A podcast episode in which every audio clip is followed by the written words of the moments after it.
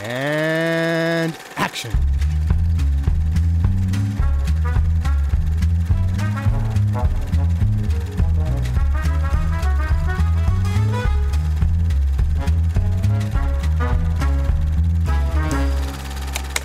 If you will just lean back and relax, I'll tell you a little ghost story. Please don't hesitate to turn out your lights. I'm sure the warm glow from the picture tube will be sufficient to melt all your fears of the dark. Und hallo und herzlich willkommen zu Teil 2 von Directed by Alfred Hitchcock. Ich bin der Johannes und ich habe die übliche Besetzung dabei, nämlich einmal den Ted Servus. und den Luke. Hallo. Du, ähm, jetzt hast du ja quasi zwei äh, Folgenzahlen im Kopf zu behalten. Nämlich einerseits die Folge der aktuellen, des aktuellen Oh Teils, also der aktuellen Unterstaffel und gleichzeitig die Folge im, im Gesamtkontext. Das wird so ein fucking Desaster, ich kann es schon sagen. Aber ich weiß, dass das Episode 10 ist, weil ich weiß, dass unsere erste Staffel neun Episoden hatte. Uh, gut deduziert, Watson. Das ist das, das, das erste und letzte Mal, dass ich, dass ich einfach so den Folgentitel weiß. Äh, wir reden. Also, ich meine, äh, ihr werdet ja hoffentlich alle mitbekommen haben. Wir haben eine kurze Pause von Directed by Alfred Hitchcock gemacht, kurz über zwei Filme von Ali Amirpour geredet und jetzt sind wir wieder zurück. Völlig in der Tonfilmzeit äh, und reden über Juno and the Paycock. Ein, äh, wie ich damals fälschlich angekündigt hatte, nicht ein Musical. Äh, Hitchcock hatte zwischendurch mal an einem Musical gearbeitet, aber da kommen wir gleich dazu. Es spielen hier in diesem mit Barry Fitzgerald, Mary O'Neill, Edward Chapman, Sidney Morgan, Sarah Allgood und äh, viele mehr. Und es ist eine Adaption eines Theaterstücks in dem es um eine irische Familie geht, die äh, während dem irischen Bürgerkrieg in, in einem kleinen Apartment lebt, eher in ärmliche, ärmlichen Verhältnissen. Der Vater ist ein Tunichtgut, der das Geld versäuft und nicht arbeiten geht. Und äh, eines Tages erfahren sie dann, dass sie von einem entfernten Verwandten, den sie schon wieder vergessen hatten, eine, eine Erbschaft gemacht haben über, jetzt habe ich den genauen Betrag habe ich gerade vergessen, aber eine, eine, eine ordentliche Summe Geld und die Familie ist, ah, alle unsere Probleme sind gelöst, fangen an, bevor sie das Geld überhaupt bekommen haben, auf Pump Sachen zu kaufen und am Ende stellt sich raus, es war ein Fehler des Anwalts und es kommt kein Geld und dann, äh, dann wird es noch viel finsterer, als dass nur, dass jetzt ihr, ihr alles wieder zurückgeholt wird, was sie auf Pump gekauft haben. Aber vielleicht gehen wir da dann Stück für Stück drauf ein. Ja, ich habe gerade gesagt, Hitchcock hat kurz davor äh, noch an einem Musical gearbeitet. Falls sich noch wer erinnert, wir hatten in der letzten Episode Blackmail, den ersten britischen Tonfilm, besprochen. Und ich hatte in der Episode dann erwähnt, dass äh, kurz nach äh, Blackmail das Studio fast pleite gegangen ist, weil sie so viele Tonfilme produziert haben, für die es noch keinen wirklichen Markt gab und dass dann ein Haufen Leute entlassen wurden und allen, die noch da waren, inklusive Alfred Hitchcock, gesagt wurde, okay, ihr müsst jetzt halt kosteneffizienter produzieren, billiger produzieren, schneller produzieren und so weiter. Und da wurde Hitchcock zuerst äh, an ein Musical gesetzt namens Harmony Heaven. Das hat aber wohl so schlecht funktioniert, dass er da äh, sich er hat schnell äh, wegtransferieren lassen und dann eben zu diesem Film, zu Juno and the Paycock was äh, tatsächlich ausnahmsweise mal ein Bühnenstück ist, das Hitchcock sehr mochte. Hat selber gesagt, das ist eins seiner Lieblingsstücke. Und äh, zu dem er so eine halb persönliche Bindung hatte, weil er halb ihr, also seine Familie halb irisch ist. So, aber dann fange ich doch jetzt gerade mal mit dir an, Ted. Mhm. Juno and the Paycock. Wir sind wieder zurück bei äh, Hitchcock aufgetragenen Produktionen. Wie hat er dir denn gefallen? Uff. Äh, ich muss sagen, ich hatte große Hoffnungen, als ich den Anfang gesehen habe, weil ich dachte, es wird irgendwie so eine Art Period-Drama mit mhm. so auf der Straße und dann mit dem Krieg, die Iren gegen die Engländer und ich dachte, es wird halt dann in diese Richtung gehen, vor allem halt mit dem am Anfang mit, der, mit dieser kleinen Rede, die, die, die der ein kleiner Schauspieler hält in der ich glaube, so eine Runde von irischen äh, Sympathisanten. Und dann ging es dann ganz schnell in die Richtung, dass sehr, sehr öde wurde. auf eine abnormale Weise und ich mir teilweise bei diesem Film äh, schwerer getan habe, irgendwie Aufmerksamkeit, äh, aufmerksam zu sein als bei manchen von den Stummfilmen, was, was mich sehr genervt hat. Weil ich mich, weil ich dachte, da, da wäre ich schon drüber, daran wäre ich schon irgendwie vorbei. aber dann im Endeffekt, ich glaube, im Großen und Ganzen könnte das äh, bis jetzt mein least favorite Film sein, den ich von ihm gesehen habe. Das ist eine Aussage. Ja. Ja, ich fand ihn auch wahnsinnig dröge. Ähm, mich hat's mich hat's sehr an so äh, schlechte Dialekttheater erinnert und das ist ja genau die Generation Hitchcocks Yes. äh, Generation oder oder halt die Jüngeren dann noch die Kinder von denen, äh, die hart auf den Shit abfahren. Ohne jetzt alle Boomer gleichzeitig, ähm, die, die das scheinbar auch mögen. Vielleicht, vielleicht ist es auch einfach so eine Alterssache. Ne? Ab, einem- ab einem gewissen Alter fängt man sich an, auf seine, auf seine Wurzeln zu besinnen und dann findet man plötzlich die schwäbische Sprache oder die bayerische, den bayerischen Dialekt oder was auch immer ganz cool und guckt sich dann Theaterstücke darin an. Auf jeden Fall ähm, fand ich das in der Hinsicht, keine Ahnung, ich bin ja, ich, ich halte mich für einigermaßen irophil. Äh, ich ich habe als Kind irgendwie, stand ich voll auf Irland, weil, ähm, weil ich Michael Flatley mochte. Ja, Don't Add Me. Und tatsächlich hat mir meine Mutter zu meinem 19. Geburtstag so ein, so ein Sammelband von Flann O'Brien äh, geschenkt. So ein, so ein populärer irischer, irischer Autor aus dem späten 19. Jahrhundert, frühen 20. Jahrhundert. Und ähm, der neigt sehr zum Ramblen. Und manchmal ist es ganz unterhaltsam, wenn man sich durch diese Rambles durch, äh, durcharbeitet. Und Ja. es gibt auch so irgendwie, also ich muss auch an Derry Girls denken, gibt es auch einen Charakter, der so ist. Und dieser Film ist halt einfach, wie wenn man diesen Charakter aus Derry Girls oder halt Flann O'Brien einfach nur Nonsens reden lässt. Betrunkenen Nonsens, so einfach anderthalb Stunden lang rambelt er vor sich hin. Und ich sitze da und denke mir irgendwann, mein Gott, ich, ich bin da, ich habe einfach nicht genug getrunken, um, zu, um mich überhaupt ansatzweise dafür zu interessieren, was hier passiert. Okay. Und ich will nicht mein ganzes Material wieder gleich am Anfang raushauen, aber ich muss es einfach noch kurz loswerden, bevor ich es vergesse. Ja. Ich habe hier ein Plakat äh, offen von Juno and the Paycock, das auf zwei Weisen interessant ist. Nämlich zum einen steht hier äh, ein, eine Review von Film Weekly. It is definitely in a class of its own. Was ich so ziemlich die, die versteckteste Kritik, also so, das kann man halt so oder so auslegen. So, das ist definitiv so seine eigene Kategorie.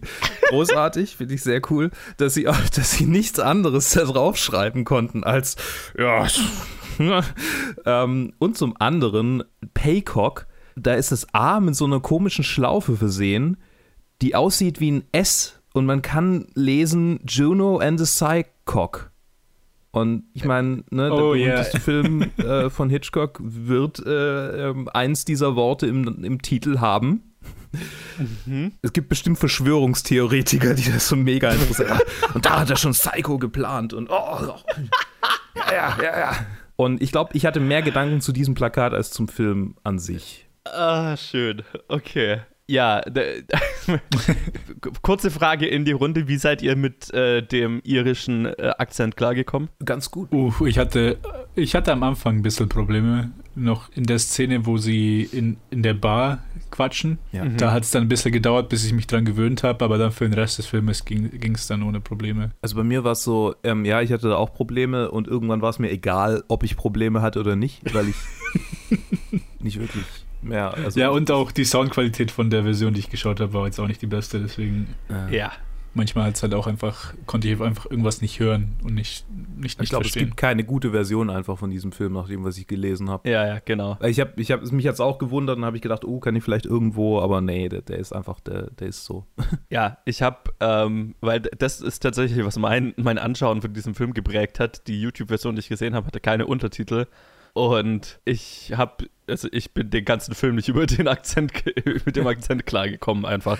Okay. Und äh, das ging so weit, dass ich halt einfach nach den ersten zehn Minuten oder so gedacht habe, ich habe keine Ahnung, worum es überhaupt gerade geht. Ich mache jetzt die Wikipedia-Seite auf, ich lese mir den gesamten Plot durch, sodass ich zumindest weiß, was alles kommt und es dann wiedererkennen kann, wenn es im Film auftaucht. Ich habe halt Ja. genau das gleiche gemacht. Ähm, ja.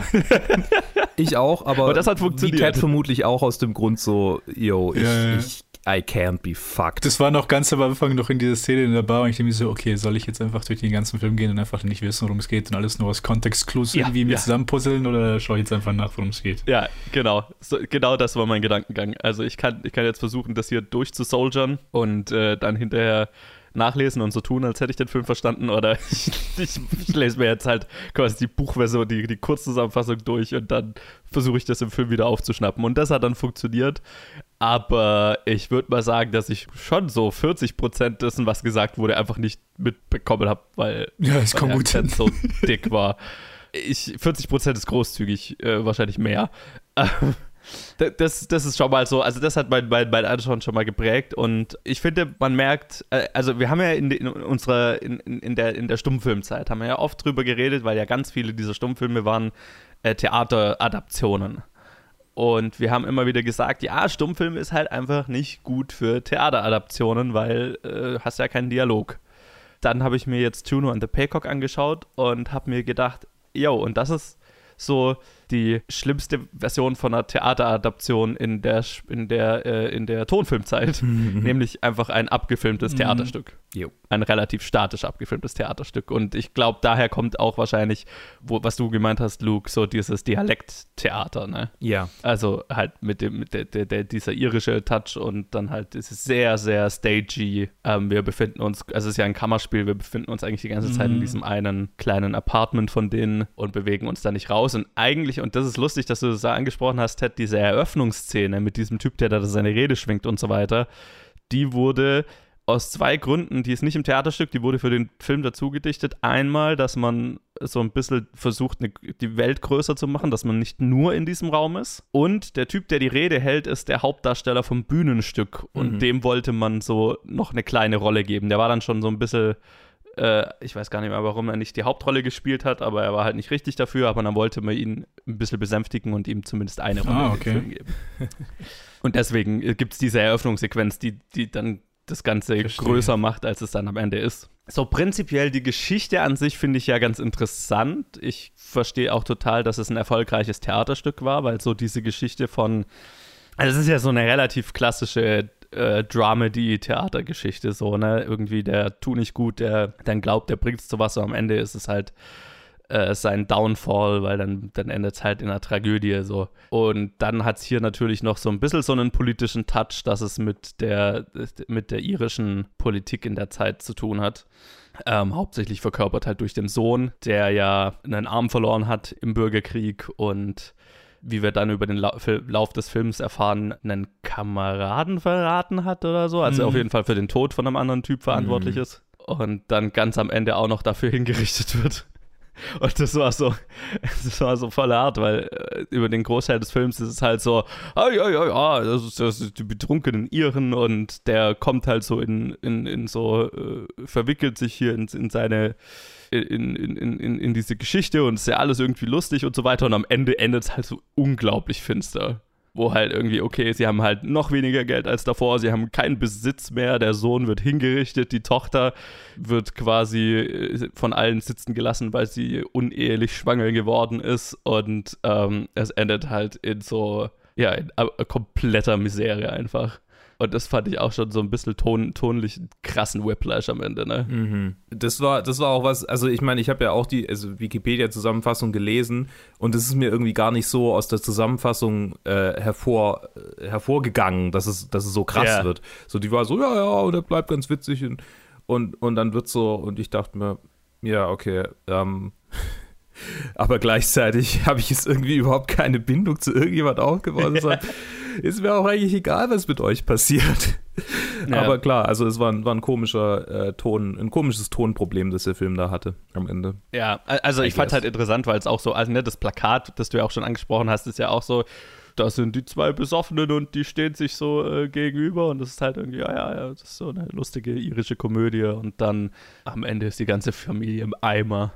Fand, fand, ich, fand ich krass. Ähm, andererseits äh, habe ich dann so gelesen, die Interpretation oder ich weiß jetzt nicht, ob das offiziell vom Autor des Stücks so kam oder, aber die offizielle Interpretation ist wohl so, dass äh, Juno, also die, die Mutter der Familie, so für, als Mutter Irlands steht, die quasi jeden Schmerz für ihre Kinder erduldet und äh, naja, eine, eine, eine herzliche Tochter hat und einen vom Krieg gezeichneten Sohn und so weiter. Also die, ne, so als Repräsentation für Irland selbst und das Leid der Iren. Das kann ich schon sehen. Ich glaube halt wahrscheinlich, dass es im Bühnenstück besser rüberkommt als im Film. Ja, wahrscheinlich. Hier ist er, sie ist ja auch überhaupt nicht der Fokus, also so, zumindest so wie ich jetzt den Film gesehen habe, das ist ja eher der Vater. Ich finde es ganz lustig, Ja. ich habe ein, ich hab ein, äh, Inter äh, Interview, äh, ein Review auf Letterbox gelesen. Wenige haben es besser gemacht, so einen Film in einen Raum als Hitchcock mit zum Beispiel Rope. Aber wenige können es schlechter machen als in Juno Ja. und the Peacock. Ja. Ja. Ich meine, ja, also man merkt halt, also man merkt dem Film halt total an, dass es halt budgetmäßig total limitiert ist und dass es genau deswegen auch als, als Stoff verfilmt wird, ne, weil es halt in einem Raum spielt und ah ja, wir müssen ein Set bauen, das ist gut. Und äh, also ja, es, es fühlt sich halt einfach wie so ein bisschen eine billig abgefilmte Theaterproduktion an, bis auf dann so ein paar technische Spielereien, die ja dann doch wieder drin sind. Und das ist mir beim Anschauen so gar nicht so richtig aufgefallen, bis ich es hinterher gelesen habe und mir dann die Szene nochmal angeschaut habe. Es gibt einen Moment, wo die Familie redet und man hört eine Schallplatte im Hintergrund laufen. Und dann zieht außen vom Fenster eine Beerdigungsprozession vorbei. Und da werden, das wird dann irgendwie von Schüssen unterbrochen und es ist alles in einem relativ langen One-Take, der dann am Ende auf dem Sohn auf der Couch endet, der, wo er die Schüsse hört, so ein bisschen zusammenzuckt und halt äh, man merkt, mit dem stimmt irgendwas nicht. Und das ist so einer der ersten One-Takes der Filmgeschichte wohl. Und was ich total krass fand, ist, wir hatten ja bei Blackmail schon mal drüber geredet, es gab ja keine Möglichkeit, Sound hinterher nachzusynchronisieren. Mhm. Deswegen musste für diese Schallplatte, die man hört, weil Hitchcock auch eine normale Schallplatte vom Aufnahmequalität nicht gut genug war, war ein kleines Orchester am Set, das äh, parallel gespielt hat, was auf der Schallplatte zu hören ist. In einer anderen Ecke stand eine Gruppe an Leuten, die diese Beerdigungsprozession gemimt haben, audiomäßig, die draußen vorbeiläuft. Und ein Tontyp stand halt auch noch in irgendeiner Ecke und hat versucht, gleichzeitig dann äh, zum richtigen Zeitpunkt die Schüsse zu mimen. Während halt dieser riesige Kamerawagen da durch den Raum geschoben wurde, um dann am Ende auf dem Sohn zu landen. Okay, krass. Das äh, fand ich halt so, okay, das ist halt wieder so ein krasser technischer Aufwand, der heutzutage gar nicht mehr so auffällt, weil einem so gar nicht bewusst ist, Mhm. wie krass aufwendig sowas damals herzustellen war. Ne? Mhm. Ja, wir feiern irgendwie Bong Joon-ho ab, wenn er einen Bus timet. So, boah, krass. Alter. Ein, ein Genie.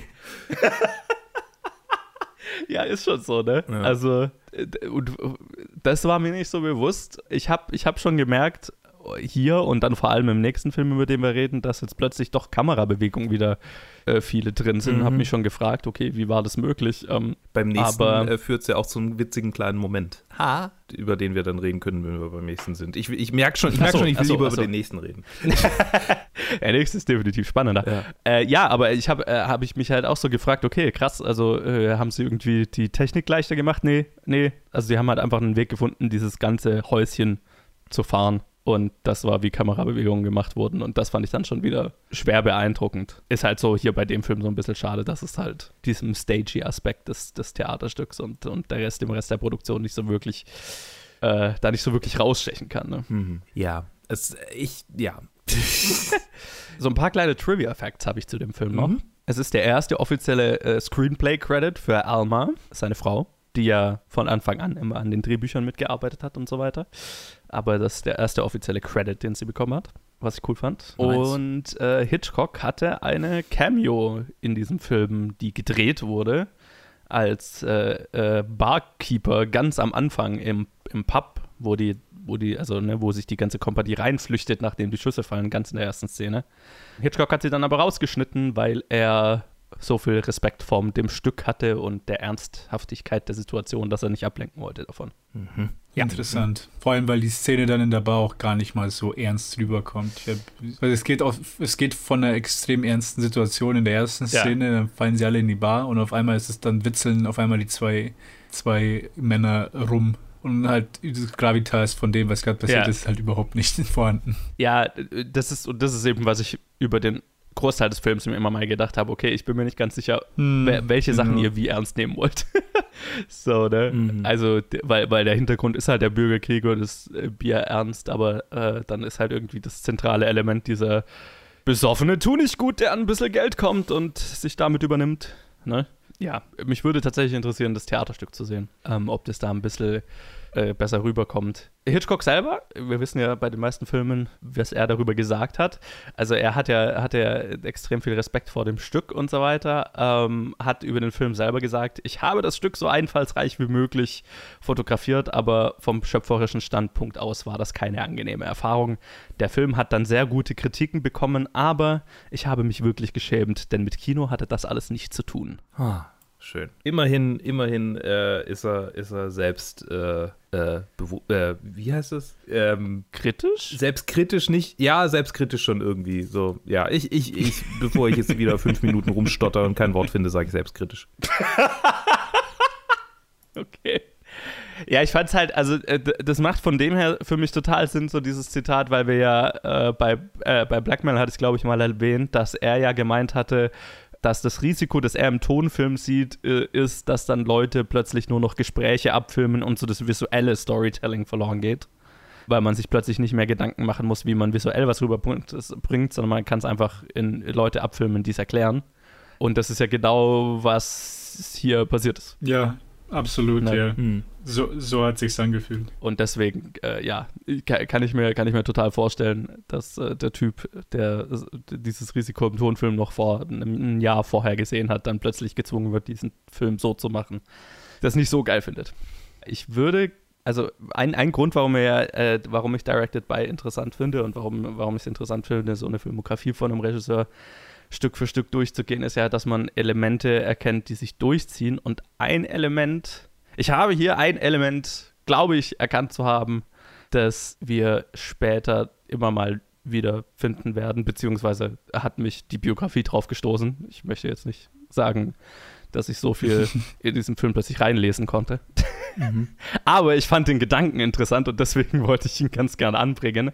Da, und das ist, das stimmt schon mit den Hitchcock-Filmen überein, die ich dann äh, gesehen habe, weil wir werden dann ja in, in Zukunft über viele reden, die gerade jetzt äh, noch mit dem Zweiten Weltkrieg und so zu tun haben, äh, hat er viele Spionagefilme und so weiter gemacht und viele seiner Antagonisten sind irgendwie ideologisch getriebene Fanatiker. Und äh, interessant fand ich, äh, dass in der Biografie erwähnt wurde, dass er einen Typen aus der Schulzeit kannte, der später der IRA beigetreten ist oh. und der in einem Plot äh, verwickelt war, wo er dann einen hochrangigen britischen Offizier oder so ermordet hat und dafür dann äh, äh hingerichtet wurde. Hm. Krass. Und dass wohl der Sohn in Juno and the Paycock, ne, der mit, ohne, mit, mit dem verlorenen Arm, mhm. davon inspiriert ist und eben eins von vielen Beispielen in Hitchcock-Filmen von einem von ideologischem Extremismus, der Leid für sehr viele Unschuldige mit sich bringt. So, ne? Mhm. Und das ist schon was, was sich durchzieht. Ist jetzt ein Gedankengang, den ich jetzt nicht als erstes in dem Film gesehen hätte, einfach weil ich zu wenig von dem Film verstanden habe über den Großteil. Aber ich fand es interessant. Ich denke gerade an andere Filme von ihm, in denen das viel mehr, ähm, ja, die, die, die später noch kommen, die ich halt schon kenne.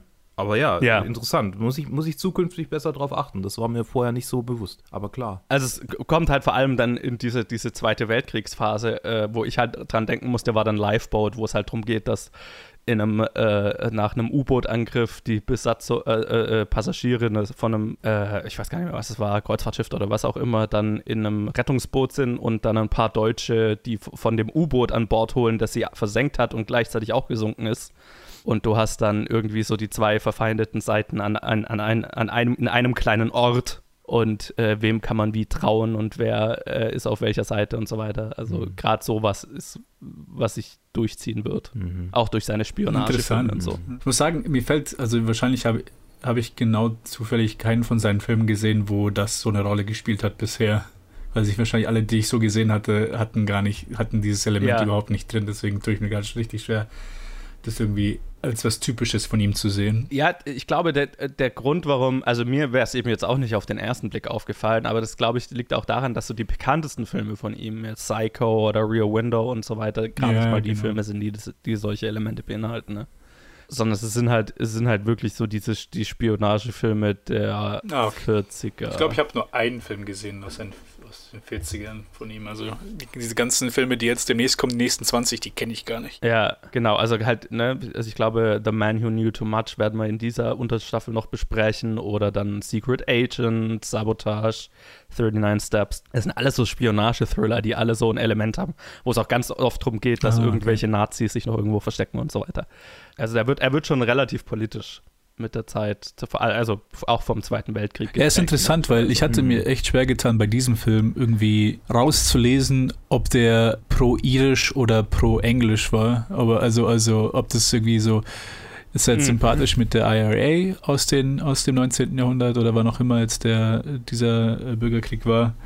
Oder ist er eher sympathisch mit, mit England und der Ordnung, die England quasi da reingebracht hat? Also die, dieses Irland als Ja. erste Kolonie und England, das gehört denen jetzt auch mit dabei. Also ich konnte das überhaupt nicht rauslesen, deswegen war, fand ich es auch so komisch mit, mit dem ganzen Subplot mit dem, mit dem Sohn, weil ich mir überhaupt nicht klar wurde, wer sind denn hier Ja. die Antagonisten? Eher ein bisschen, weil er seinen Kameraden verrät, also sind, wenn er ihn verraten hat, dann sind ja eigentlich dann die Engländer die Bösen hier, aber dann wird er halt am Ende selber hingerichtet und so, ja, okay, äh, Deswegen da, ich fand das politisch halt Ja. überhaupt gar nicht, also jetzt, wenn ich drüber nachdenke, gar nicht klar. Als ich das gesehen habe, war das eher so, ah, okay, halt stuff happens. Ich habe da gar nicht wirklich da viel mitbekommen.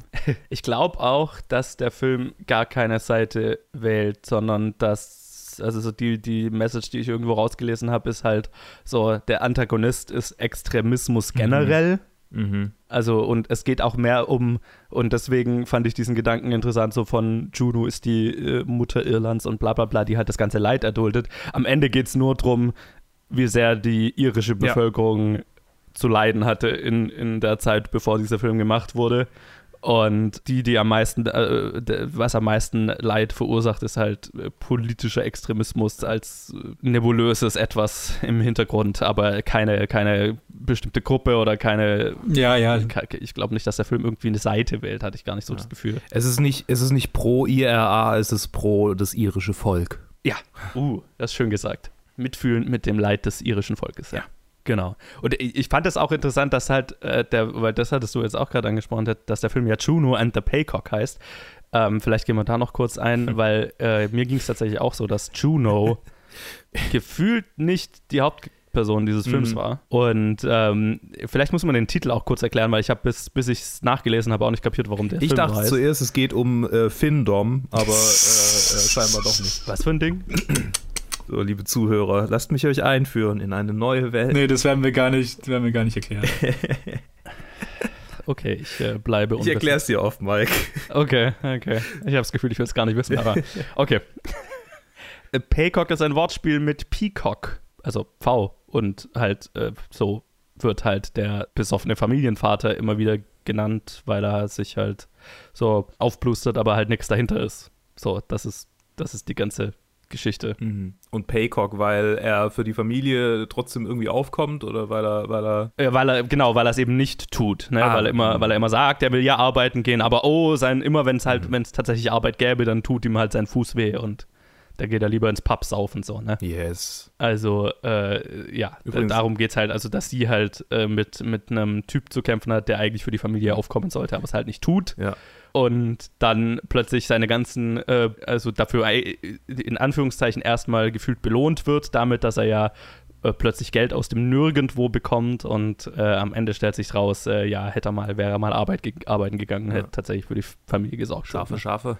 Ja, Schafe, Schafe. Da wäre der schwäbische Gedanke mal ausnahmsweise doch ganz wichtig gewesen. ähm, ja, witzig. Das ist, das ist auch so ein, das ist so ein, so ein Klischee, ich weiß nicht. Es ist, es ist auf jeden Fall ein Bild, ähm, das sich sowohl bei Flann Mhm. O'Brien als auch bei anderen irischen Autoren irgendwie auch widerspiegelt, von denen ich Bücher gelesen habe. So Mhm. aus der Zeit passt das irgendwie ganz gut rein. So, so der Nichtsnutz an Vater, der irgendwie das ganze Geld versäuft und daheim die matriarchale Mutter, die äh, die Familie noch irgendwie zusammenhält. Also es ist ein wiederkehrendes Bild. Interessant. Wäre interessant, mehr darüber zu wissen, woher das kommt. Ich meine, es scheint halt auf jeden Fall die Generation geprägt zu haben. So, so der Vater, Ja, der in die ja. Kneipe saufen geht, das gab es ja bestimmt in allen Kulturen zu einer gewissen Zeit, wo es, also ich kenne Geschichten von meinem Uropa quasi. ähm, ne, äh, das, das ist Ja. schon üblich und gebräuchlich gewesen. Und ich Ja. bei, bei manchen Familien bestimmt bis heute. Aber ähm, Ja, ja, also ich glaube, das war halt einfach so zu der Zeit. Ja, gut möglich. Also es, es spiegelt wohl irgendein, irgendein wahres Element irischer Geschichte wieder. Ja, also das, das sind so die Sachen, die ich da noch so ein bisschen rausziehen konnte. Aber dann quatschen wir doch vielleicht mal kurz darüber, was nach diesem Film passiert ist. Weil äh, der Film kam ja bekanntermaßen relativ gut an. Also dieses Quote, das du, äh, dieses Zitat, was du auf dem Plakat gelesen hast, ich glaube, das war schon positiv gemeint, Luke. Ich habe es nicht so aufgefasst. Ja, der Film hat schon sehr gute Kritiken bekommen zu der Zeit. Hitchcock selber hat nach dem Film halt alles getan, um halt seine Studiobosse glücklich zu halten, dass sie ihn nicht auch rausschmeißen. Ähm, er hat unter anderem einen Kurzfilm gedreht mit zwei äh, Schauspielneulingen, quasi so ein Testfilm mit denen, der heute leider verloren ist, den es nicht mehr gibt. Schade, hätte ich gern gesehen. Und er hat äh, ein Segment beigesteuert in einer Variety-Filmshow, à la wie wir es ja bei Back to the Oscars mal besprochen hatten, mit, wie hieß es? Oh ja, Review? ich glaube schon, ja. Ich war nicht dabei. Ich, Ja, Ach, Hollywood. du warst nicht dabei, Luke. genau, Ja, genau. diese Bühnenshow mit einer Sache nach der anderen. Genau, was damals halt beim, an, in den Anfängen des Todesfilms so total beliebt war, also was aus den USA kam, war halt so, dass man quasi so, ja, so, so Variety-Shows quasi abgefilmt hat und ins Kino gebracht hat, sodass jeder sich's anschauen kann, mit Song-and-Dance-Nummern, mit äh, Comedy-Sketchen, mit, ja, was auch immer, halt so, so ein Mischmasch. Und äh, weil das in den USA so gut ankam und relativ billig zu produzieren waren, hat das eben British International Pictures auch angefangen. Und dort musste Hitchcock ein Segment beisteuern. Das war in dem Fall, also die Show hieß Elstree Calling, weil die Stu Elstree Studios waren äh, der, der Studiolot, wo BIP drauf war. Übrigens, die Studios, die gibt es bis heute. Da wurde unter anderem auch Star Wars gedreht. Der, äh, die ganzen Star Wars-Filme sind da gedreht worden. Genau, Hitchcock hat da ein Segment beigesteuert und wurde dann später auch noch für Reshoots andere Segmente benutzt. Ja, genau, er hat äh, Reshoots von anderen, also Segmente anderer Regisseure musste er noch Reshoots machen. Und da hat er unter anderem, an, unter anderem ein Segment mit Anna May Wong gedreht. verrückt. Was ich äh, cool fand, also äh, weil Luke und ich ja gerade äh, Hollywood, die Serie besprochen haben, wo May Wong ein Charakter ist. Ja. Anime Wong. Ja, genau. Ich wusste nicht, dass sie aus England kam. Verrückt. Oder halt aus England dann nach, in die USA irgendwie. Naja, aber ja, ich meine, also sie war ja halb chinesischer Herkunft. War es chinesischer Herkunft? Nee. Äh, irgendwie so, ja. Auf jeden Fall, ähm, ja, nee, ich meine mich zu erinnern, dass ich das wusste, aber vielleicht wusste ich es auch nicht. Ja, jedenfalls, also ich habe das gelesen, habe mir so gedacht, uh, die kenne ich. Äh, und jetzt, dann hat, es eine, hat es einen Deep Dive zufolge, wo ich jetzt die Hälfte ihrer Filmografie auf meine Watchlist gepackt habe. Nice. Für Hitchcock äh, war in der Zeit das Gute daran, dass jeder dieser, dieser Sachen, dieser, dieser kleinen Sachen, diese, die er gemacht hat, ihm als Credit angerechnet wurde auf seinen, äh, was war es, ein Zwölf-Film soll in vier Jahren oder äh, drei Jahren, was er laut Vertrag bei BIP, bei British International Pictures machen sollte. Und jeder dieser kleinen Sachen, die er gemacht hat, wurde ihm da quasi angerechnet. Also deswegen hat er das Ganze so mitgemacht. Sie ist übrigens chinesisch-amerikanisch. Uh, in okay. L.A. geboren, in Santa Monica, Monica gestorben. Äh, aber sie ist halt, nachdem sie da von, von Hollywood so, so ge, geschasst wurde quasi, ähm, was ist eine, eines der wenigen realen Dinge war, die in Hollywood vorkamen, ist sie, ist sie zwischen, Ja. zwischen Europa und den USA immer hin und her gereist, um quasi die besten Rollen abzugreifen, an die sie irgendwie kommen kann. Das macht Sinn, ja. Ja, äh, genau. So viel meine, meine Trivia zu Juno and the Paycock. Ich würde sagen, wir kommen zu einem Fazit. Luke, fang doch du mal an. Wie würdest du diesen Film einordnen? Blows. Blows. Ja, ich fand ihn nicht sonderlich, ja, nicht sonderlich unterhaltsam. Klar, es war jetzt interessant, irgendwie über ein paar Hintergründe davon zu sprechen, aber die haben es jetzt, glaube ich, für mich auch nicht unbedingt verbessert im Nachhinein. Ich würde mich Teds ursprünglichem äh, Assessment am Anfang dieses Reviews anschließen oder dieser Episode. Ähm, ich halte ihn zumindest von diesem Teil der Staffel definitiv für den schlechtesten. Und ich glaube, insgesamt ähm, gab es auch kaum einen Stummfilm. Ja, ich weiß nicht. Ich weiß, ich kann, ich kann schlecht mit einem schlechten Stummfilm vergleichen, weil, die, weil ich die in doppelter Geschwindigkeit angesehen habe und das hat mir, das hat mir es halt ähm, sehr erleichtert, aber den konnte ich es nicht. Also das, das, äh, ich habe ihn ja so manchmal nicht so gut verstanden und dann, äh, Ja. nee. Ich würde sagen, dass mein Assessment auch einfach genau das gleiche bleibt und er wirklich für mich mein unliebster ist bisher und mal abgesehen von The Ring und Farmer's Wife, die ich noch nicht gesehen habe, ist er jetzt auf dem letzten Platz von all den Filmen, die ich gesehen habe. Ja, er ist auch bei mir relativ weit unten. Ich habe ihn jetzt noch äh, vor Farmer's Wife und Champagne, aber dann ist er jetzt auch ganz unten auf meiner Liste bisher. Ja, ich bin kein Fan von stagey abgefilmten Theaterstücken. ganz generell und dann selbst dann würde ich natürlich ganz gerne noch äh, verstehen, was gesagt wird. so, es ist halt so ein Fall von, wo, wo ich jetzt die Hintergründe zum Film interessanter fand als den Film selber. Der Film war eher, eher anstrengend. Trotz der äh, kleinen äh, technischen Flourishes, die da immer mal drin waren. Ich würde mal sagen, so viel zu Juno and the Paycock. Ich habe auch keinen deutschen Film, äh, keinen deutschen äh, Titel dafür gefunden, ich, weil der Titel macht ja auf Deutsch nicht so viel Sinn. Aber ja, so viel dazu. Ich würde mal sagen, wir gehen dann weiter und besprechen in der nächsten Episode Murder! Murder! Mit einem Ausrufezeichen, deswegen muss man den Titel rufen. Ja, oder Mord. Sir John greift ein. Korrekt.